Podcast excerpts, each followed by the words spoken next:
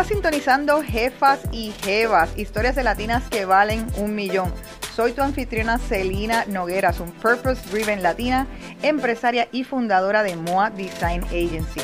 Le enseño a las mujeres a escalar su negocio y sus finanzas personales y transformar su mentalidad de escasez en una de inversión. Mi misión es crear una red de mujeres millonarias en sus negocios o finanzas personales. Si te encanta nuestro podcast y quieres ser parte de nuestra comunidad, síguenos en las redes sociales y suscríbete a nuestra lista de correo para que te enteres primero que nadie de nuestros programas y eventos exclusivos. En el día de hoy te tengo este podcast listo para el año nuevo porque yo vengo este año 2022, vengo ready y yo quiero que tú también estés ready. Así es que quiero hablarte de cómo preparar tus metas de año nuevo. Este es un tema que te va a gustar y un episodio que te va a gustar si tú te sientes stuck haciendo resoluciones, si toda la gente alrededor tuyo está hablando de que, mira, y te preguntan, ¿hiciste las resoluciones? ¿No las hiciste? Y tú dices, no, todavía, y lo estás procrastinando, pero realmente es que no sabes cómo hacerlo, por dónde empezar, qué técnicas hacer. Este episodio es para ti. El cambio de los años, la gente lo usa siempre como un motivo como de refrescarse y de renovarse. Realmente uno puede hacer metas en cualquier momento del año, pero siempre, siempre se siente refrescante ese cambio de año, de diciembre, enero y decir que uno viene con nuevos bríos. Mira, realmente, si somos honestos, no todos los años van a ser mejores, ¿verdad? La vida no es un incremento constante, pero siempre uno puede tratar de ser la mejor versión de uno mismo. Así es que yo he leído de diferentes lugares varios libros y he tenido varias técnicas que implemento alrededor de los años y yo quiero compartirte hoy. Yo particularmente llevo haciendo este ejercicio por más de 10 años. Le he incorporado entonces, eh, después de varias lecturas, nuevas rutinas cada año.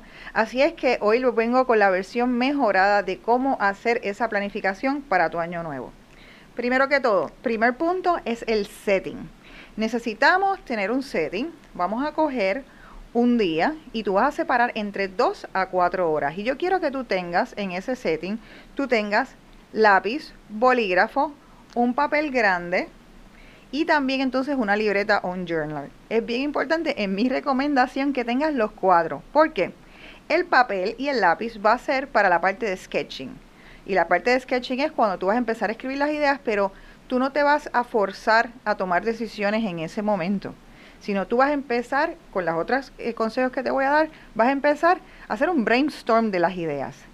Luego, la parte del journal y el bolígrafo es una vez ya tú terminas este proceso que vamos a estar eh, hablando juntos, entonces tú vas a pasar en limpio ese journal. Si no eres de las personas que mantienes un journal en tu vida, eh, haces eh, journaling o diario, como se llamaba cuando tenía 15 años, si no eres de esas personas, entonces sí te sugiero que compres una libreta y la conviertas al menos en tu journal de metas para los próximos años y siempre la guardes. ¿Qué es lo que me gusta de eso? Que una de las cosas importantes es que nosotros podamos compararnos a través de los años. A mí me encanta encontrar mis anotaciones de lo que yo quería lograr y hacer hace 5 o 4 años porque como les dije, van a haber años mejores, van a haber años donde adelantas más metas, años donde adelantas menos metas, pero cuando tú lo ves en una compilación de años, entonces te vas a ir dando cuenta del progreso.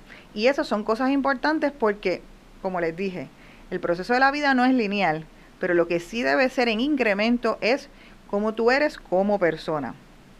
Luego de eso, tienes el setting, tienes la paz y la tranquilidad, yo como es en la época navideña, me prendo mi velita de Navidad, me pongo mi jazz, eh, les recomiendo un playlist que se llama Lazy Cat, eh, es bien suavecito, estás eh, sola, no estés con gente rodeándote, o sea, tienes que aislarte para reflexionar. Lo primero que tienes que reflexionar es sobre el año anterior, o sea, el año que, que, que pasó. Antes de brincar al próximo año que viene, tienes que estar pensando en el año que pasó y quiero que repases tus éxitos personales, tus éxitos profesionales y los vas a escribir en una lista.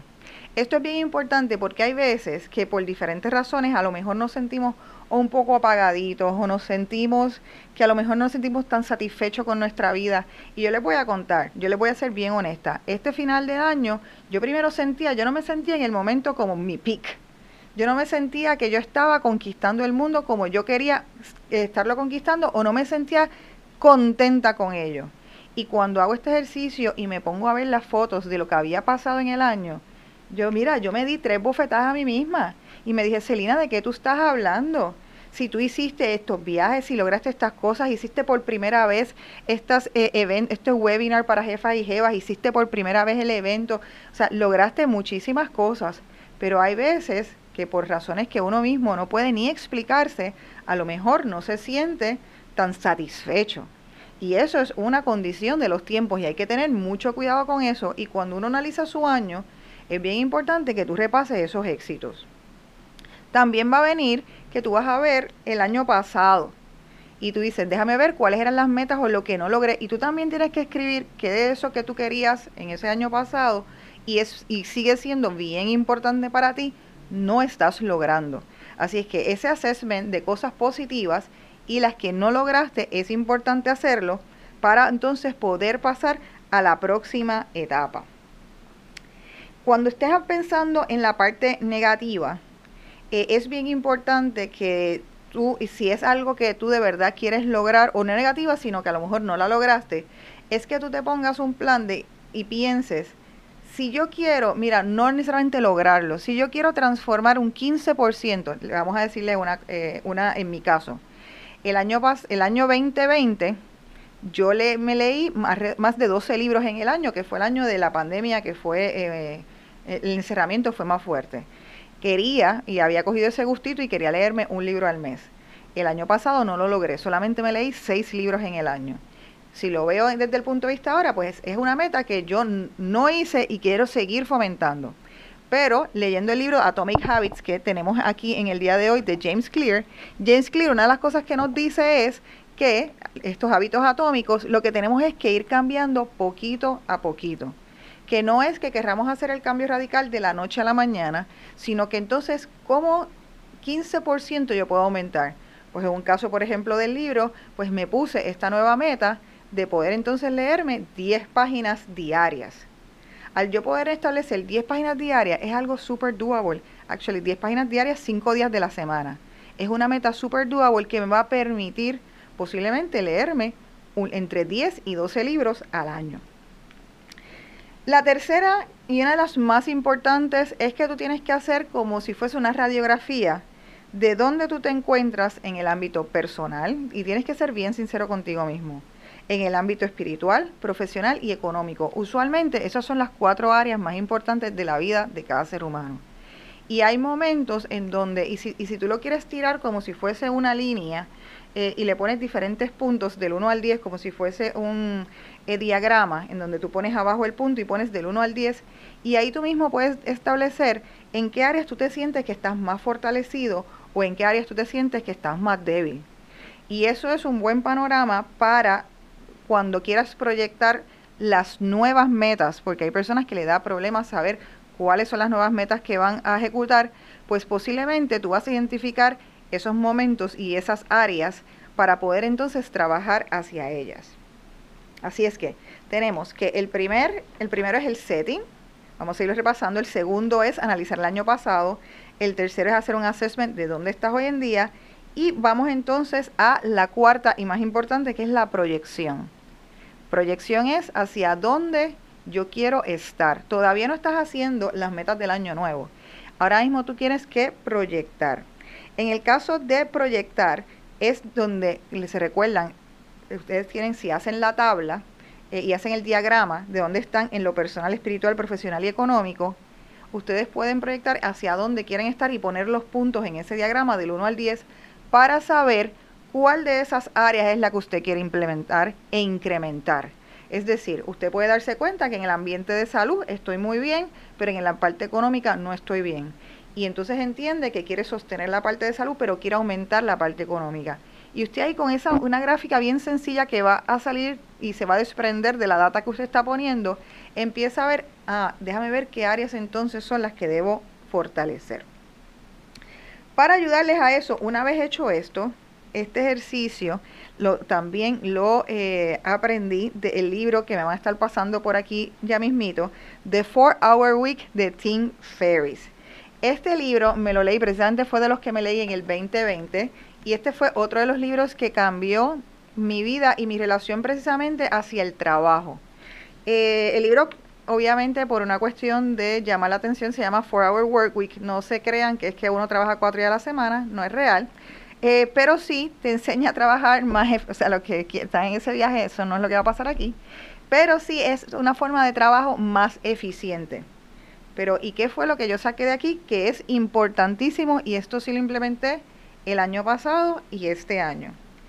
Y esto va a parecerles unas preguntas bien bobas y cuando te sientas a contestarlas, ahí que te mira, te confrontas contigo mismo. Tim Ferry nos sugiere que anualmente, incluso más a menudo, nosotros nos hagamos tres preguntas. ¿Qué sueño, con qué, sueño tener? ¿Qué sueño ser? ¿Y qué sueño hacer? Son tres preguntas. What, what do I dream of having, doing or being? y uno las tiene que contestar cada una de ellas aparte. Mi gente, parecen preguntas bien sencillas y no lo son. Porque en el caso de having, pues sí es, quizás posiblemente esa es hasta la más sencilla que nos parece a todo el mundo. Ah, pues yo sueño tener una casa en Italia. Ah, pues yo sueño tener un velero. Yo sueño tener... Es bien fácil saber lo que uno sueña tener. Pero esa es una de las cosas que uno tiene que exponer. Luego es, ¿qué es lo que yo sueño ser? Y este ser es literalmente el ser de la vida, el ser espiritual. ¿Qué queremos ser como seres humanos?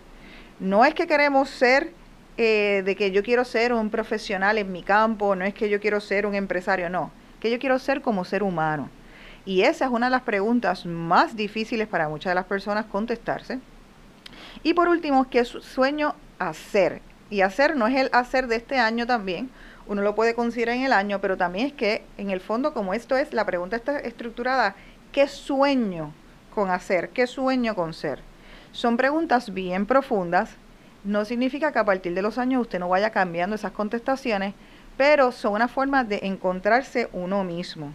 Así es que una vez tiene eso, y esa le sugiero que esa la tenga anotada en el, después de que usted hace el sketch, después la anote en su journal eh, en tinta para que no se le olvide. Ahí entonces es que pasamos al sexto paso de establecer entonces las metas. Porque ahí estamos hablando de que ya vimos a través de la gráfica en qué áreas nosotros nos sentimos que estamos más débiles y queremos poder incrementar y queremos poder mejorar, además entonces de esos sueños que tenemos. Y en esa, en esa, las metas que uno haga para el próximo año deberían estar vinculadas con esa información que está dando. la intención de yo sugerirles que ustedes primero hagan esos dos ejercicios antes de ir directo a la meta es para que usted se conozca consigo mismo. Porque eso pasa y es importante, porque hay veces que nos ponemos metas y nos ponemos eh, sí, sí, este, algunos goals y no necesariamente van, si uno los piensa, con el gran plan de vida que uno tiene. Y eso es importante. Mi sugerencia también es que trates de poner eh, metas para cada una de las áreas. Aunque usted haya querido fortalecer una área más que otra, siempre debe poner para diferentes metas. La otra consejo, una vez esté trabajando con las metas, es ser específico. Ser específico significa, si la meta es, por ejemplo, que yo me recuerdo que yo me la ponía, ah, pues yo quiero rebajar, pero no había una cantidad no había el específico de, ah, yo quiero hacerme más dinero, pero ¿cuánto más dinero? Ah, pues entonces usted tiene que poner, en vez de cambiar la, de escribir la meta hacia, yo quiero rebajar, yo quiero rebajar X cantidad de libras. Yo quiero eh, tener más dinero, yo quiero poder ahorrar X cantidad de dinero mensualmente o trimestralmente. Es bien importante ponerse ese número porque esos números y esa especificidad es lo que va a hacer quiero, quiero entrenar más a menudo. ¿Cuán más a menudo? Tres días a la semana, cuatro días a la semana. Eso es lo que va a hacer después. Si no la está cumpliendo, usted va a poder saber el número exacto. El último consejo dentro de la parte de las metas es que usted no solamente las escribe en su journal, sino que también las pueda eh, escribir en un sitio donde las ve constantemente. Ya mismo vamos a entrar en diferentes ejemplos y tips para eso, pero es importante porque así uno se está recordando de ellas todo el tiempo. Eh, luego, ok, tenemos este plan maravilloso, pero ¿y cómo lo ejecuto? ¿Cómo, yo lo pongo en movimiento? ¿Por dónde empiezo? Y esa es una pregunta, obviamente, que hay veces que la gente se queda un poquito stock en esa parte. Ah, ya hice las metas, pero no hicieron el plan y no las pusieron en un calendario, no las pusieron en un, eh, no transformaron su vida o su rutina de vida para poderlas lograr. ¿Qué les recomiendo para eso? Les recomiendo que se pongan metas ya sea por meses, por trimestres o semestres. Es decir, hay veces que una de las recetas para precisamente el fracaso de los hábitos, como les dije que les recomiendo el libro de Atomic Habits, es que usualmente entonces, yo no sé si ustedes se han dado cuenta que los gimnasios están, en enero están repletos de gente. Porque todo el mundo siempre tiene la meta de que ese año es el que año que va a rebajar.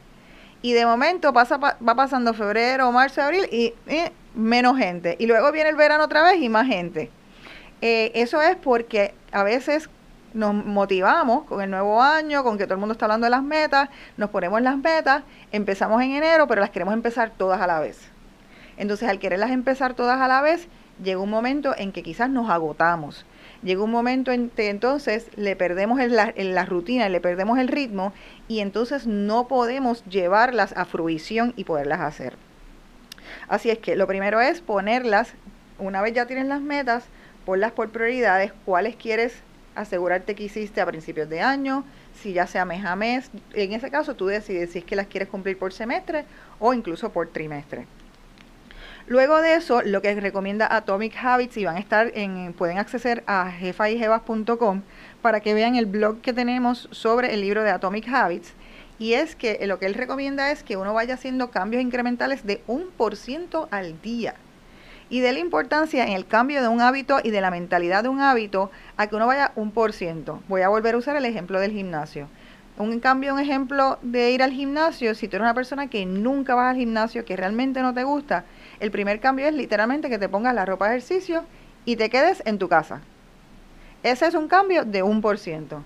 El próximo por ciento, cuando empieces a hacer eso, va a llegar el próximo por ciento que es que fuiste a la puerta con la ropa de gimnasio.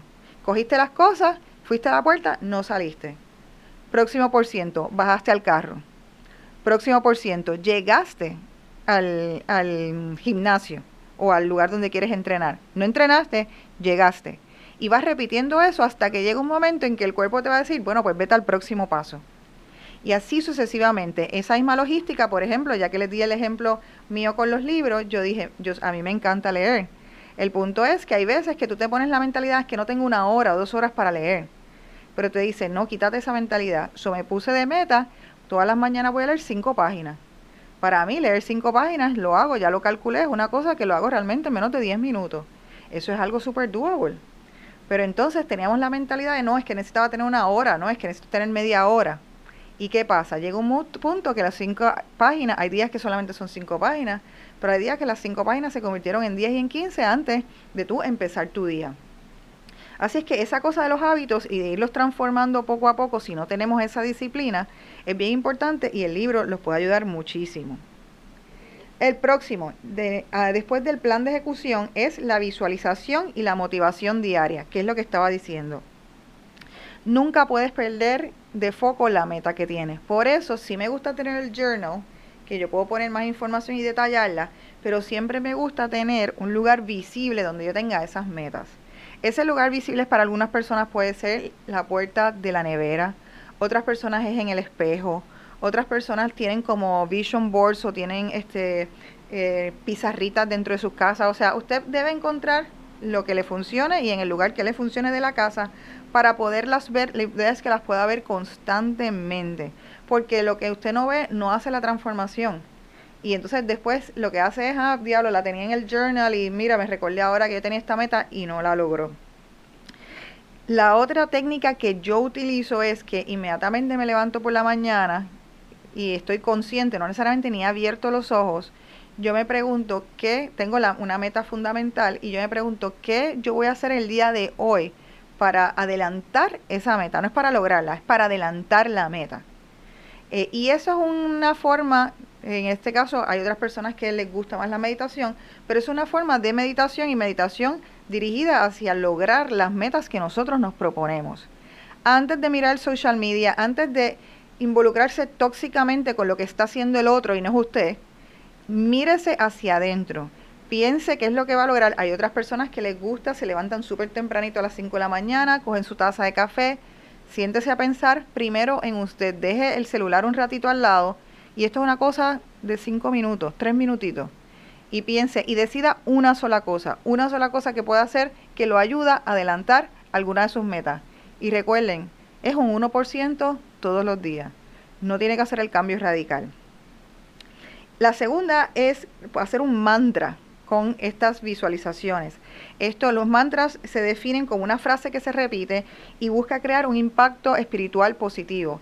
Es, la palabra mantra tiene un aspecto religioso, pero realmente uno puede hacer un mantra completamente secular, que es uno repetirse la mismo, la misma frase todo el tiempo. Y esto, eh, muchas personas que, muchos psicólogos dicen que tiene un efecto súper positivo en abrir la mente hacia cosas, atraer cosas positivas y atraer la meta que usted quiere lograr, concentrando así los pensamientos y emociones en eso que usted quiere lograr. Es una cosa súper sencillita también. Lo importante es que escribe ese mantra, o sea, no se lo invente cada día, sino escribe ese mantra, porque la idea del mantra es que repite exactamente lo mismo palabra por palabra. Y ya estamos terminando. Eh, noveno es hacer entonces un check and balance. Check and balance significa que usted, ya las, o sea, vamos a contar con que escribió su planning escribió sus metas y escribió en qué momento del año van a estar ocurriendo. Y entonces viene el otro momento del año. El otro momento del año es que entonces usted va a empezar a ver si empezó a lograr las metas o qué cambios logró. Por eso es que una de las sugerencias que les dije es que si no hacen corrientemente journaling, sí cojan una libreta y la guarden específicamente para ver qué usted quiere hacer año tras año, porque ahí es donde va a haber los cambios más significativos. Como les conté, no necesariamente van a haber años mejores que logra más cosas, van a haber años donde logra menos cosas.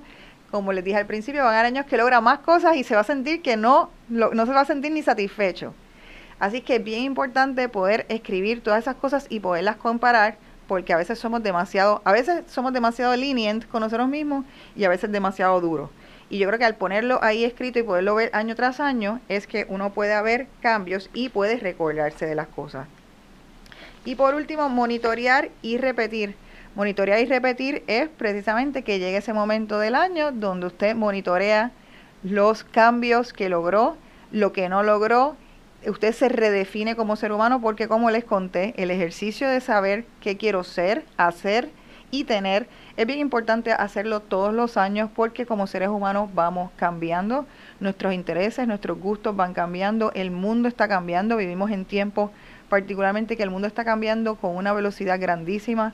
Es bien difícil hacer una planificación para tres a cinco años ya en los momentos en que estamos.